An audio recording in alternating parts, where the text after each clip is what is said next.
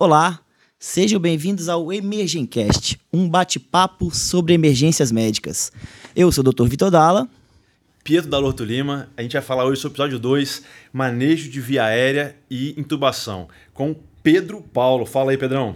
E aí, galera? Grande prazer estar aqui com vocês. Agradeço o convite.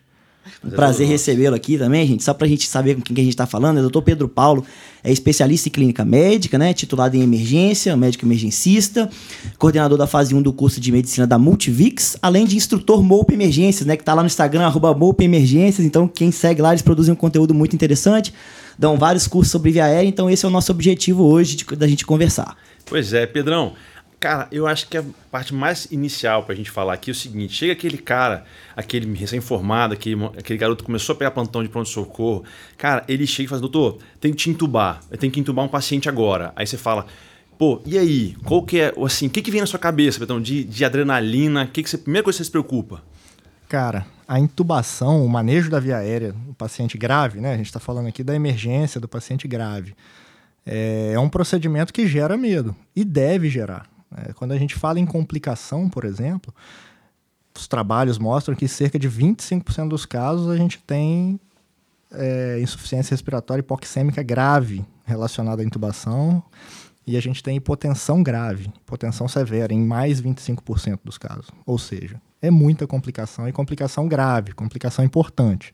Então esse cara que fica assustado, ele é o que me assusta menos o que me assusta mais é o cara que tá tranquilo. Né? É. Esse cara, ele que tem que... que acha que sabe. Né, Exatamente. Né? E até a gente puxando o gatilho do, do, do, nosso episódio passado, né? A importância da sistematização do atendimento, se manter a calma, preparação e aquela inteligência emocional. A gente não pode desesperar, né não, Pedrão? Sem dúvida, cara. O, o preparo, eu, eu sempre costumo dizer para os alunos que preparar-se para uma intubação é mais importante do que Nossa. qualquer outra coisa.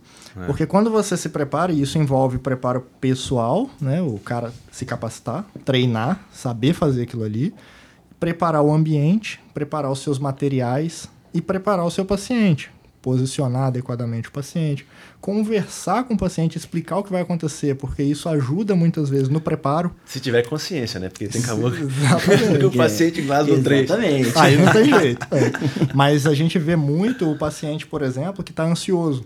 E esse é. paciente ansioso, ele você não consegue fazer uma pré-oxigenação adequada a gente viu isso muito no Covid, né, né cara? Exatamente. Com certeza. E era um paciente que a gente já entubava com hipoxemia importante, era um paciente que estava ali meio insuficiência respiratória. É.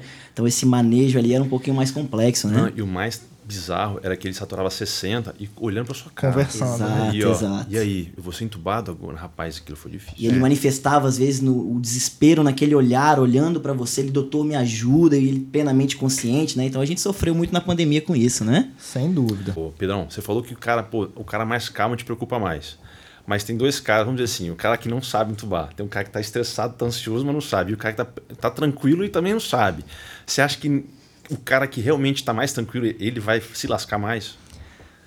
Quando eu digo Porque ele não pede ajuda, né? É, exatamente. é. Quando eu digo que o que me... não tá não, não tá com medo, né, não tá ali preocupado com isso, me assusta mais é porque esse cara, eu já vi isso acontecer. Esse cara, ele não pede ajuda, ele não se prepara adequadamente porque ele não conhece e ele tá tranquilo. E, ele viu no assim, tudo, sabe tudo. A ignorância protege, né? Exatamente. né? Só que não nem sempre. É. A ignorância ele não entende a gravidade das complicações Exatamente. que podem acontecer. E acontece. Né? E, e a gente vê acontecer.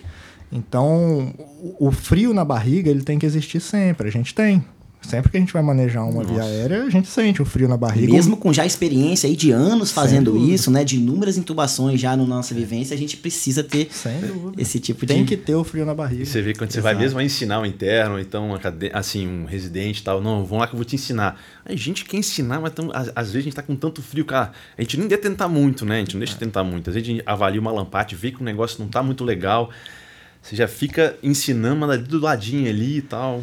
E, isso que você falou é muito importante. E isso a, a ciência mostra pra gente também. Que quanto mais vezes a gente tenta entubar, maior é a chance da gente não conseguir e maior é a chance de ocorrerem as complicações, hipotensão e hipoxemia grave. Exatamente. Então, assim, esse reconhecimento, por exemplo, é muito importante. Você reconhecer o momento de que, ó, falhou eu preciso tentar uma alternativa aqui, eu preciso chamar alguém mais experiente. E normalmente esse colega que está lá no primeiro plantão desesperado, com medo, tal, ele não tem essa sacada de dizer, poxa, eu tentei, não consegui, Consegui. vou tentar uma alternativa, vou chamar alguém. Ele tenta de novo, ele tenta de novo, e não consegue, não consegue. Começa Né? E aí, se ele não consegue, será que a gente identifica, será que é uma viária difícil? E aí, tem alguns parâmetros que a gente consegue visualizar alguma viária difícil, alguns preditores que a gente leva em consideração? Tem, né? Isso assim, esses preditores todos, eles são, eles ajudam muito. Por quê? A gente costuma dizer sempre que é melhor você errar para mais. Você sempre errar, assim, eu, eu achei que era difícil e não foi. Ótimo. O problema é, achei que era fácil e foi difícil e não me preparei. Preparei, Qual que é o perfeito. shape do paciente que você espera, pô, chegou no leito, pum. Você fala, cara, Cara, esse o- aqui só de olhar tô O lascado. paciente que você bate o olho e pensa tô lascado é o paciente obeso. O paciente obeso, mórbido, né? A obesidade mórbida, Aquele ela pescocinho curto. Exatamente, ele tem os preditores, né? Ele tem aumento do- da pressão abdominal, aumenta o risco de broncoaspiração durante o procedimento. Ele tem o pescoço mais curto, isso dificulta a laringoscopia, dificulta até a, a acoplar uma máscara laríngea. Então, o paciente obeso seria esse. Seria o protótipo do paciente que você bate o olho e fala, viária difícil. né? Aí é importante a gente se preparar, né? E se precaver para essa preparar. difícil que vem pela frente. Sim, e, e esse preparo ele envolve aqueles sete P's da intubação, né? Mas ele envolve também as alternativas, os- o plano de ação. Né? Perfeito. Você tem ali um plano A, que é o que você vai fazer, mas você tem que ter o plano B, que é o resgate. Exato. E o plano C, se o resgate deu Vai errado. funcionar. E você chega até no plano D, que é a via aérea cirúrgica, que é o, o último, o último estágio aí. Então vimos todos esses preditores de viária difícil, conversamos sobre isso e aí, que negócio é esse de sequência rápida? Quando que eu vou usar? Vou usar sempre? Quais são os passos? Como é que a gente usa isso na prática, Pedrão? Cara, eu gosto muito da sequência rápida de intubação, tá? Ela foi desenvolvida para emergência. Né? É uma técnica que a gente usa muito no paciente da emergência, porque o objetivo principal dela é evitar a broncoaspiração.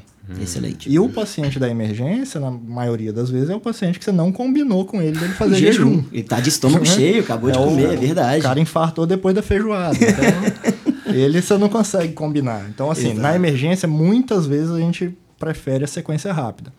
E a sequência rápida, apesar das pessoas pensarem que tem. Porque tem rápido no nome, tem que ser tudo correndo? Não. Exato. né? Nossa, nem fala. O rápido aí vem da ação das drogas. Isso. É, até porque o que você pode danar a enfermagem, se você estiver na correria. Cara, aconteceu comigo já, de, pô, assim, ah, escrito na seringa, um fentanil etomidato. Atropelar a Hum, ordem etom- das drogas. Qual que você né? colocou? Não, coloquei o fentanil, vai ler etomidato. Você acaba, cara, sedou só antes de fazer piora, analgesia, só não pré-oxigenou adequadamente, né? fentanil em bolos, né? Às Aí é a vezes você- hipotensão certa. Tórax Exatamente. rígido, às vezes, também, quando É. faz o fentanil ali de, de forma de difusão rápida, né? Fala aí. Agora, sobre a sequência rápida ainda também, a gente tem a alternativa, que é a sequência atrasada. Atrasada, perfeito. E principalmente agora, nesse contexto de pandemia, a gente usou muito a sequência atrasada. A sequência atrasada para esse paciente ansioso, agitado e hipoxêmico, sem reserva, era muito bom. A gente fazia ali uma ketamina. Ketamina é uma, droga que Excelente, deixava o paciente muito mais tranquilo, não deprime o centro respiratório. A gente conseguia fazer a pré-oxigenação adequada, esse paciente estava mais estável, mais tranquilo, e aí sim a gente fazia a intubação. Muito bom, muito bom nesse Usou muito contexto. ketamina, né, nessa época. né? Muito. É, o Covid realmente foi muito utilizado. Eu lembro que a gente utilizou Só bastante. ketamina? A ketamina é uma excelente droga, cara. A gente Excelente. costuma dizer que é até covardia, né? Comparar a ketamina com as Mas é outras. mais caro também que o resto, né? É, um pouco mais E caro. a gente culturalmente não tinha, né, o manejo da ketamina igual a gente tinha. O Covid veio pra, eu acho que para mudar algumas coisas. A gente pegou algumas experiências em usar umas outras drogas, alguns outros sedativos, até pronar um paciente, né? A gente pegou mais experiência nessa questão. Então o Covid deixou algumas coisas interessantes, algumas, algumas lembranças importantes pra gente aí, alguns ensinamentos, né? Agora, para a situação da via aérea difícil que a gente estava conversando, a ketamina é uma excelente droga, porque ela não deprime o centro respiratório. Então, eu passei por uma situação fora Covid, né? Uma senhora que chegou no hospital e ela tinha lá um quadro de pneumonia mesmo. E ela chegou lá naquela sacola de exames, né? Uma tomografia mostrando uma obstrução interna da laringe. Tinha 25% da luz só. Caramba. Isso é o exame prévio, ela fez ambulatorial lá. Já tinha passado algum já tempo, essa pensei, lesão provavelmente é. já tinha piorado. já né? pensei, né? Tomara que essa senhora não entre em insuficiência respiratória. Exato. Não deu outra, ela entrou. Entrou. a pneumonia evoluiu, né? Claro. Ela entrou em insuficiência respiratória e aí a gente usou essa estratégia, que é uma estratégia bem descrita também, de ketamina only. Então a gente faz a intubação acordada só com o uso da ketamina. O paciente fica dissociado, não, né, tem amnésia, não, não sente dor e, e a gente não deprime o centro respiratório. Então peguei lá o videolaringoscópio, buge e intubamos ela acordada, tranquila, tudo tranquilo. Excelente. E vamos puxar aqui um pouquinho então para a importância da pré-oxigenação e posicionamento. E aí, é importante? Não é? E aí? Cara, É, posicionar o paciente é.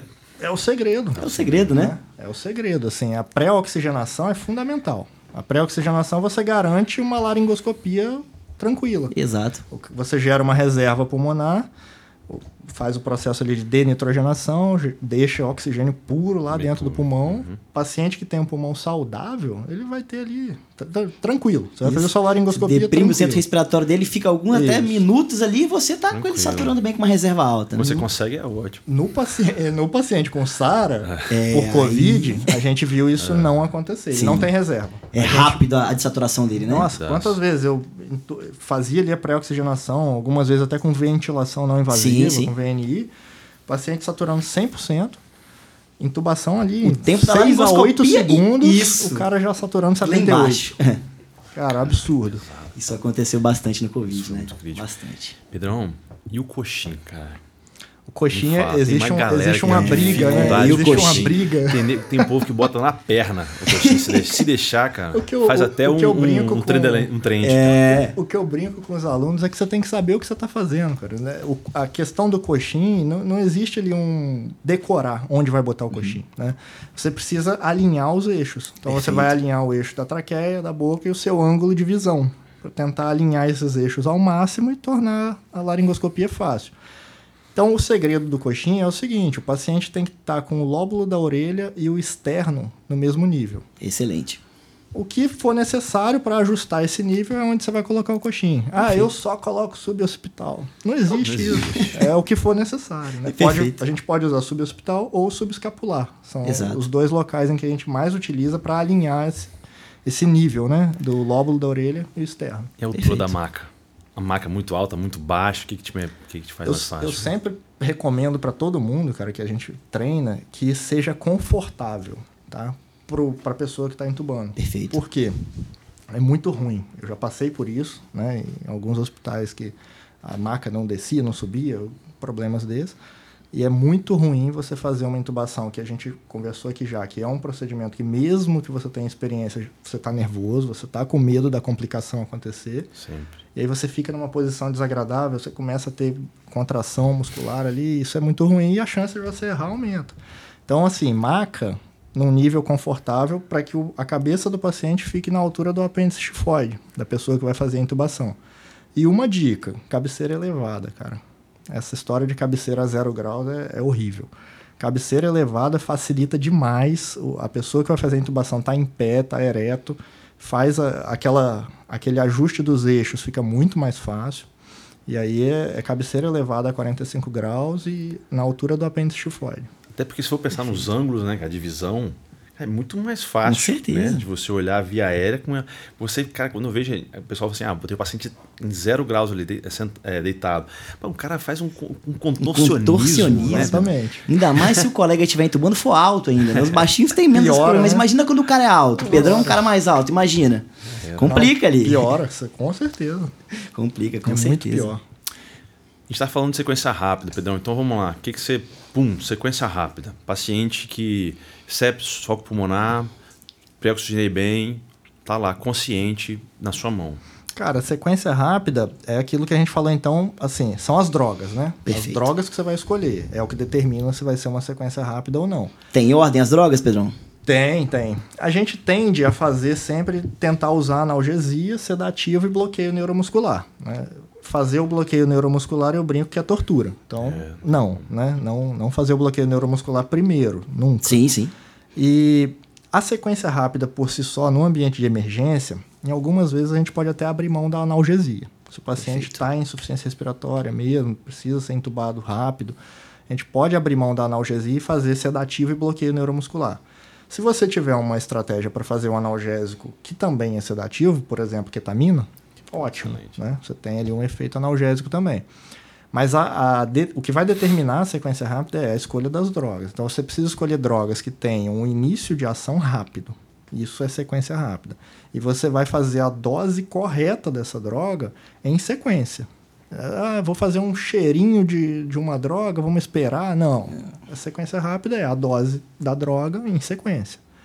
Então, é, não precisa decorar. Né? Sim, sim. Hoje é fácil de Aplicativo, consultar. com certeza. Sim, sim. Então, é saber a dose, faz a dose certa e, e executa.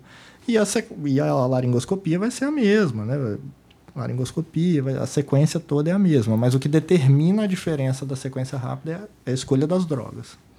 Perfeito. E tem a galera que tem muita dúvida: tamanho de lâmina, tamanho de tubo. Pedrão, conta pra gente aí. Cara, tamanho de lâmina, você vai checar, né? Você vai checar o tamanho da lâmina, do lóbulo da orelha até a rima labial. Vai, a lâmina, o ideal é que ela tenha esse tamanho. Então, no paciente adulto, normalmente a gente vai usar da lâmina 3 a 5. É a variação que a gente vai, vai usar mais. E é checar, checar mesmo. Vale a pena ter duas dois tamanhos diferentes. Porque às vezes. 3 e 4, né, Pedrão? É, Acho que a gente tem. Sempre ele preparado do lado, né? Você checa e checou, mas não ficou legal, troca na hora, né? Perfeito. Agora, checar pilha do laringoscópio, né? checar todo o material se, se o ombu está funcionando. A luzinha. A lâmpada. Tudo, exatamente. com certeza. Descobrir que a, que a lâmpada não está funcionando. Na hora da intubação, é. realmente é meio Rapaz, desagradável. Já né? aconteceu de, por Isso exemplo, acontece. quando você arma o laringoscópio, a luz acende. E quando você. Cara, já aconteceu Laringoscópio, de você... contato. Ela, mau contato. Isso Rapaz. acontece. Mas isso é, é a gente treinar. É pegar e forçar ele um é. pouquinho. Perfe... Né? Antes de. Isso aí. Exatamente. E o tubo, cara, é o seguinte: para o paciente adulto, a gente usa uma, uma regra aí de usar o tubo 7,5 e 8 para mulheres e 8, 8,5 para homens. Nessa pandemia, a gente fez muita intubação. A gente é. participou de um time de intubação aí, fizemos mais de 500 intubações num período de dois meses. E aí a gente usou muito videolaringoscópio. E Não. através da videolaringoscopia, a gente observou que cabia um tubo maior do que a gente pensava. E trocava na hora? Trocava na hora? Ou... Então, na, na videolaringoscopia, a gente observava que cabia maior, já passava maior. Passava uhum. tubo 8,5 em mulheres, Excelente. tranquilo, sem lesionar a via aérea, nada disso, né? Então, assim, dá para passar maior. O que acontece muitas vezes é que alguns colegas têm dificuldade na hora de passar o tubo. O que pode acontecer é do tubo bater na cartilagem aritenoide. E na hora que ele bate na cartilagem aritenoide, a tendência é o colega trocar por um tubo menor. menor. E na verdade ele precisava só fazer um giro anti-horário e o tubo passaria. Passaria. Ou então, ou então tirar o fio guia, né? Sim, tirar o e aí, guia. importância do uso do fio guia também. É. Vão intubar sem fio guia? Existem estudos que melhoram, melhoram o rendimento da primeira intubação quando eu coloco fio guia, quando eu intubo sem fio guia? Como é que a gente tem para comentar sobre isso? Cara, usar o fio guia aumenta a chance de você conseguir entubar na primeira tentativa. E, e, a gente sempre diz que a sua primeira tentativa tem que ser a sua melhor tentativa. tentativa. Você quer entubar na primeira. Então, assim, usar. Usar Perfeito. o fio guia. Tem, saiu um estudo né, que comparou o fio guia ao buge. E, e o buge teve uma taxa de sucesso maior do que a do fio guia ainda, na primeira tentativa. Excelente. Não é um estudo definitivo, né? novos estudos vão ser feitos, mas parece que o Bugi é, é melhor Perfeito. do que o Fio Guia ainda. Mas o Bugi me parece que eu tenho que ter uma. Eu preciso, né? Eu preciso de uma experiência e saber manejar um pouquinho mais, né? Não é qualquer um que sabe sim, manejar sim, o Bugi é, ali, ele, né? Ele requer um treinamento. Um treinamento, né? perfeito. Mas nada. Nada, nada muito elaborado, né? Elaborado, é. Eu acho o detalhe do fio guia também, porque fica muito rígido o tubo, né? É, o cuidado do o fio guia. A lesão. Que a galera às vezes não tem, é que o fio guia não deve ser introduzido na traqueia. Ele é serve para guiar o tubo até a laringe. É Perfeito. E chegou ali, você retira ele e, e evolui com o tubo, né? Já o buge não, ele entra na traqueia. Inclusive você sente os anéis traqueais, Sim. né? Com, com a utilização do buge, né? Talvez o raciocínio pode ser feito mesmo por profunda, né? Entra pro, a, o catéter e depois está tirando Sim, o fio guia. Então, Isso. esse raciocínio tirar, porque senão... É, a gente já viu lesão de via aérea. E Sim. aí a lesão de via aérea é feia, né? É. é toracotomia depois. Né? Pra tudo que é lado. Aumenta muito a morbidade. Mortalidade né? do paciente. Então, voltando àquela via aérea difícil lá, imagina, eu tô numa situação que a gente se preparou direitinho, a gente pré-oxigenou o nosso paciente bem, posicionamos bem o paciente, tentei uma vez laringoscopar, não consegui. Você olhou aquele sinal da parede a vermelha. Assim. Olhei. Não viu nada. né? Olhei e não consegui. Quando que eu considero uma via aérea, uma via aérea falha? Então, se você é um intubador experiente, né? Esse é o primeiro ponto, porque você pode não estar vendo nada porque você não Porque sabe. você não sabe nada não endoscopar. Perfeito. boca. Excelente. Eu falhei. É, exatamente. Então, é, o primeiro critério do conceito da via aérea falha é esse, é você ser um intubador experiente. Você dá Você- bem também, né? Às vezes Sim. nem sedou direito o É, paciente. isso é muito comum. Aqui, o cara não consegue abrir, É fazer uma abertura boa de hora falei. Só É, a é- endoscopia é por perde a isso- qualidade, obviamente. Por isso que esse é o primeiro critério, você tem que saber o que está fazendo. Exato. né? Então, se você sabe o que está fazendo, tentou mais de duas vezes e não conseguiu, na terceira vez você já tem uma via aérea falha. Perfeito. Agora, você pode ter uma via aérea falha antes de tentar laringoscopar, que é aquele paciente que você não consegue oxigenar e nem ventilar. Então, você não conseguiu oxigenar o cara. Você tentou fazer pré-oxigenação. pré-oxigenação e não conseguiu. Ele não tenta passar máscara laríngea, não funciona, VNI não funciona, nada funciona. Ou seja, via aérea falha. Já falha já de cara, sem laringoscopia, sem né? laringoscopia. Depois você faça seu telefone no WhatsApp, a galera vai querer. É, isso aí. E aquela questão, não, não ventilo, não entubo. E aí, o que, que eu posso fazer numa situação dessa? Essa é a situação de via aérea falha, né? E aí, assim, você não conseguiu ventilar, não onde que você conseguiu vai? entubar, cara. E aí, o não ventilo inclui a máscara facial e a máscara laríngea. Da laringe, perfeito. Então, você não conseguiu ventilar com a máscara facial, não conseguiu ventilar com a máscara laríngea e não entuba, é crico. Vou via aérea sobra cirúrgica, é né? cirúrgica. É. Existe um trabalho muito interessante, que é até um pouco antigo já, mas num hospital universitário do Brasil mesmo, que eles mostraram, cara, que o treinamento em via aérea, fazer um curso de via aérea, e o cara ser capacitado para via aérea avançada, ele reduziu demais a incidência de via aérea cirúrgica. Olha Ou só. seja, antes a galera fazia muita crico porque não dominava o manejo da via aérea. E a gente tem dados né, para isso. É, nessas mais de 500 intubações aí, nesse período de pandemia agora, não teve nenhuma via aérea cirúrgica.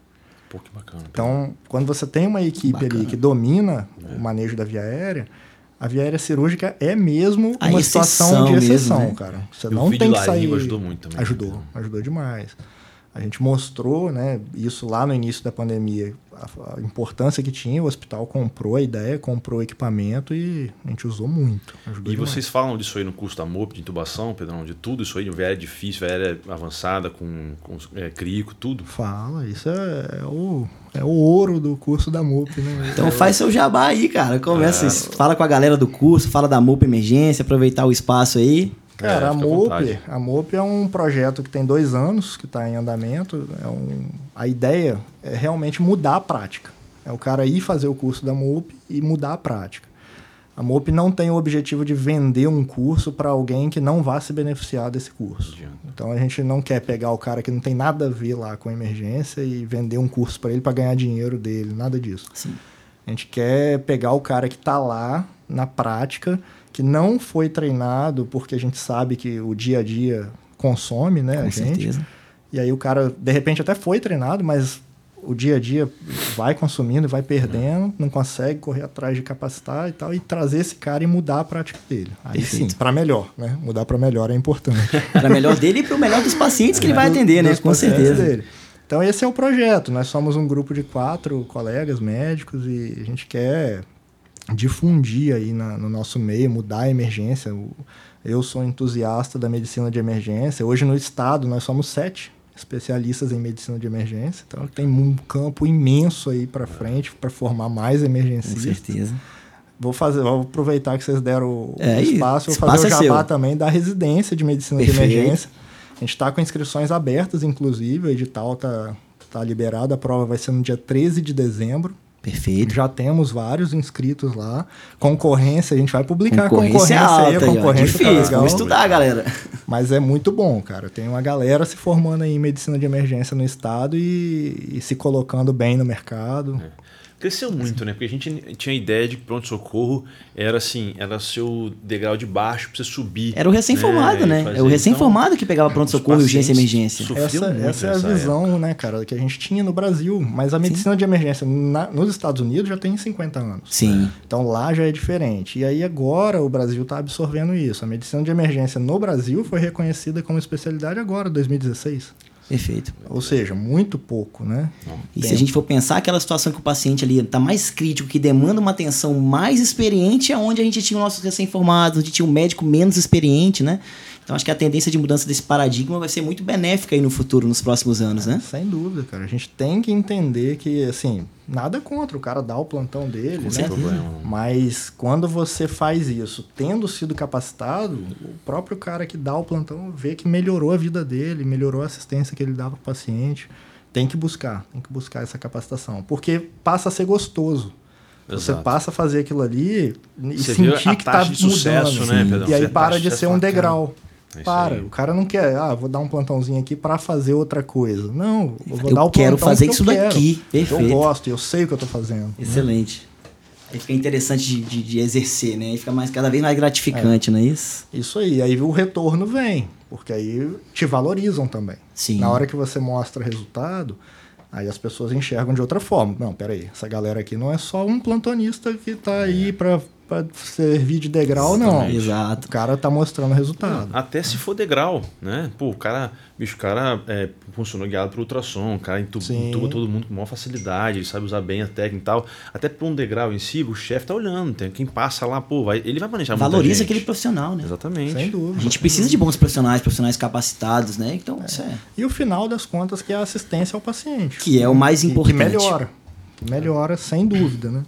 Então vale muito a pena essa capacitação, cara. A galera que quiser aí, medicina de emergência no estado, são duas vagas só.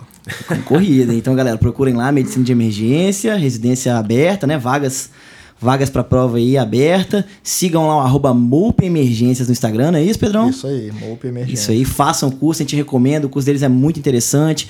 Também temos via aérea cirúrgica lá, né, Pedrão? Sim, a galera Modelos faz, animais, né? Faz o treinamento. Tem modelo animal e Ah, se alguém tiver bacana. alguma, alguma questão, né, de não, não trabalhar ali com modelo animal, a gente tem também o modelo de impressão 3D.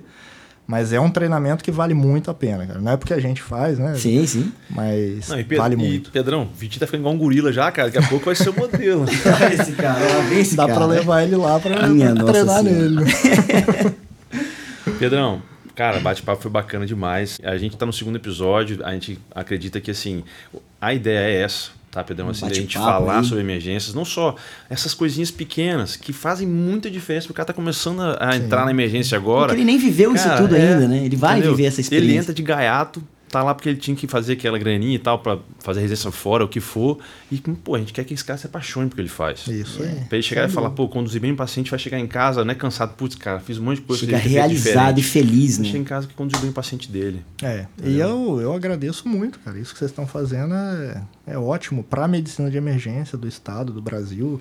A gente tinha que ter mais pessoas fazendo isso também, para difundir, para Tá melhorar. iniciando o projeto aí, vamos, vamos seguir pra frente, não? E cada dia a gente vai Vambora. trazer aqui, cada episódio a gente vai trazer aqui alguém conver- conversar numa área que a pessoa domina, né? Trazer alguns temas interessantes aqui. Vamos ter comunicação de más notícias, vamos ter sepsis, a gente tem algumas, algumas coisas já em aí. mente aqui que eu acho que vai ser bem legal aí o nosso bate-papo. Sempre que eu puder ajudar, estou à disposição. Perfeito, aí. obrigado aí pela participação, Pedrão. Grande abraço aí. Um abraço, até a próxima aí. Até mais. Valeu, galera. Valeu. Obrigado por ouvirem aí. Acompanhe a gente, Apple é, Podcast, Spotify. Cara, vai ser muito bacana, vai ter bastante conteúdo. Continua com a gente. Forte abraço, até a próxima. Cast, um grande abraço. Abraço.